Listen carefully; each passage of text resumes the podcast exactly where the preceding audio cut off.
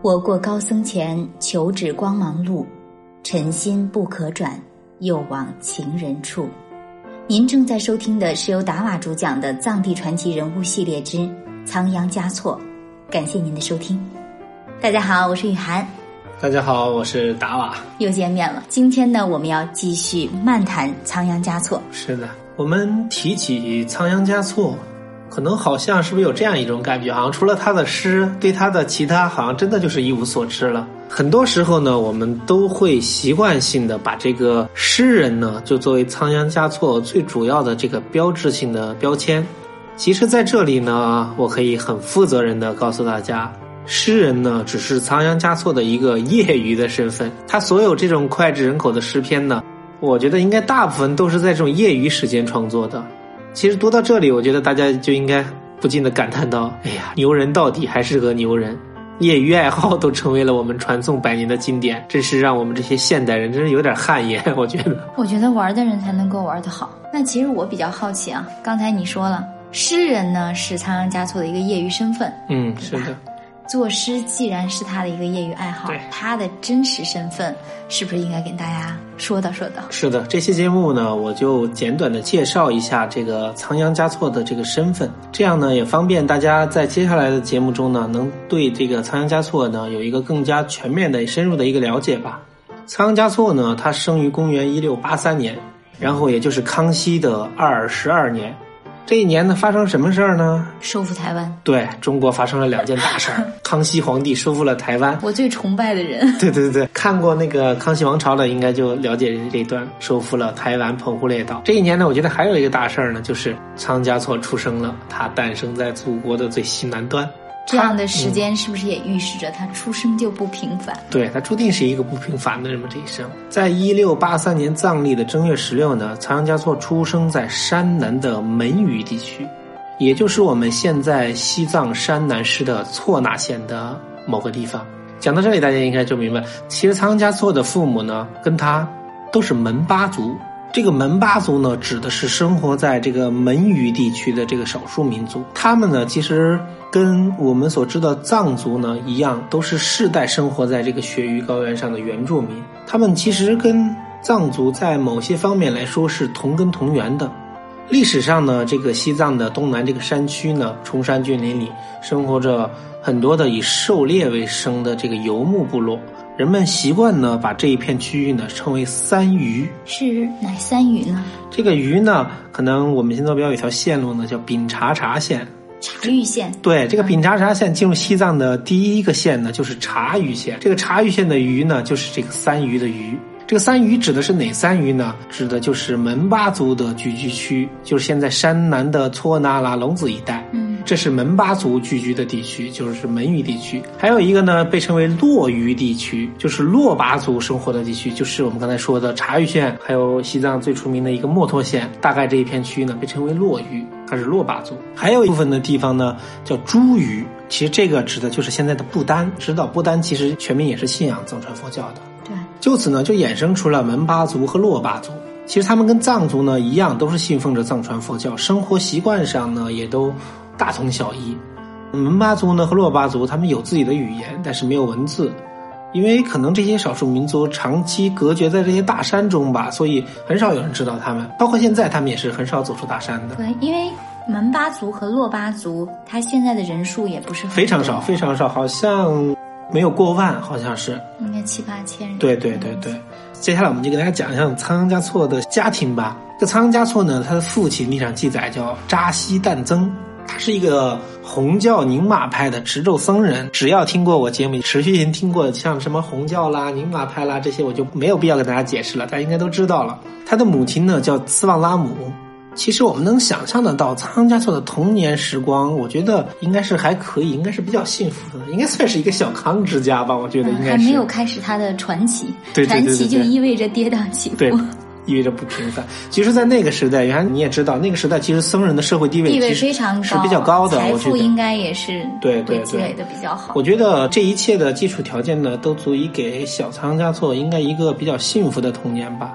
但是因为历史关于这一部分的记载呢，其实都不是太明确，也不是太详细。只是有一个比较有趣的记载可以告诉大家：这个仓央嘉措的这个母亲呢，据说是吐蕃王朝的后裔，是一位没落的贵族。那仓央嘉措也算是名门之后。哎，我也不知道这个到底是不是有没有马后炮的嫌疑了。但是这个我就……但不管怎么说，我觉得他的父亲是一位僧人，其实已经可以确定在当时的这样地位，已经是奠定了一定的社会基础。是的，是的。但是我觉得仓央嘉措的母亲呢？一定也肯定是一位勤劳善良的藏族妇女，因为我觉得勤劳善良这个是藏族的妇女们的一个特性吧，一个天性，一个特性。她对自己的孩子呢，对小仓央嘉措呢，也一定是宠爱有加的。其实从后期仓央嘉措的这个诗句中呢，我们都能多多少少的看出他对母亲的这种怀念。然而这些童年的美好呢，其实都是短暂的。被裹挟进历史洪流中的仓央嘉措呢？告别了安静祥和的家乡，他离开了心爱的父母，就此踏上了一条可能这一生再也没法回头的路吧。我我还特别在这里想问一个问题，嗯，因为我们知道，就是佛教里其实很多，比如说在内陆啊，在内地，嗯嗯嗯，大家都知道，就是你经常看电视剧也会看到，就觉得你是出家嘛，应该是斩，遁入空门，斩断斩断这个凡尘世啊，然后就会说。你跟家呀，很多包括甚至是跟父母之间，都是一种割裂的关系。对对对。但是你刚才在说到仓央嘉措，他在后来的事里，他对母亲的一个怀念，在藏传佛教当中，嗯，这些出家的僧人，他们还是会跟家里面保持比较亲密的关系吗？对对，我其实觉得大乘佛教里面的密宗呢，可能跟其他的宗派呢，我觉得它可能在某些方面它是有一定的区别的。特别是他是怎么说呢？我觉得应该算是比较入世的，比较入世的，所以他的僧人呢，往往可能没有像那种好像剪断三千烦恼丝的那种，就世外高人那种感觉吧，可能不是，他是比较入世的。而且从另外一个角度来讲的话，其实可能孝敬父母本身也是最大的修行。对这句话说的非常有道理。是的，是的。那我这个话题又给你扯远了，不好意思。那咱再回到仓央嘉措本身的身上吧。嗯嗯。因为今天其实我听到达瓦讲述了仓央嘉措他的一个身世的来历，然后觉得其实他真的可能童年生活应当是度过了一段。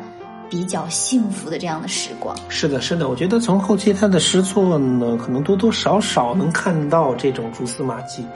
就此呢，仓央嘉措就离开了母亲，就踏上了这条不归路吧，可能这么说。他不像其他历史中的这个名人一样，仓央嘉措的童年其实是太默默无闻了。这个历史，不论是正史呢，还是野史中，其实对这些记载呢，真的是凤毛麟角，很难去发现这种蛛丝马迹。之前的这些介绍呢，我更多的是根据我的想象。我觉得在离开家乡之前，他一定是在他阿妈拉和巴拉呃忽悠下，度过了一段很幸福的时光的，过着与其他的这个小朋友孩童无异的这种平淡的生活。但是，可能命运的悄悄的改变，他却没有发觉到。但是，就这样慢慢的接近了他。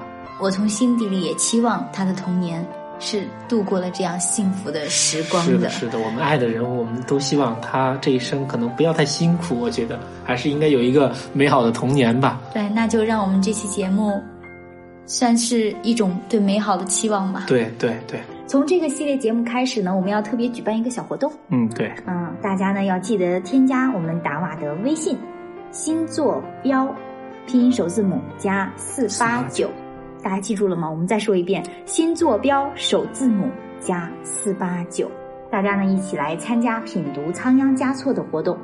活动的参加方式呢是转发我们这条音频到微信朋友圈或者是微博，对，并且呢写上自己对仓央嘉措的品读感悟，字数不限，点赞超过六十六的转发截图给达瓦，他最先收到的那三位呢，他会准备。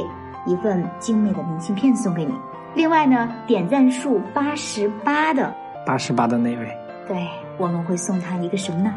是一本我们专门定制的手绘的笔记本，非常的难得的精美的礼物。哇，所以所有的小伙伴们一定要记得来参加哦。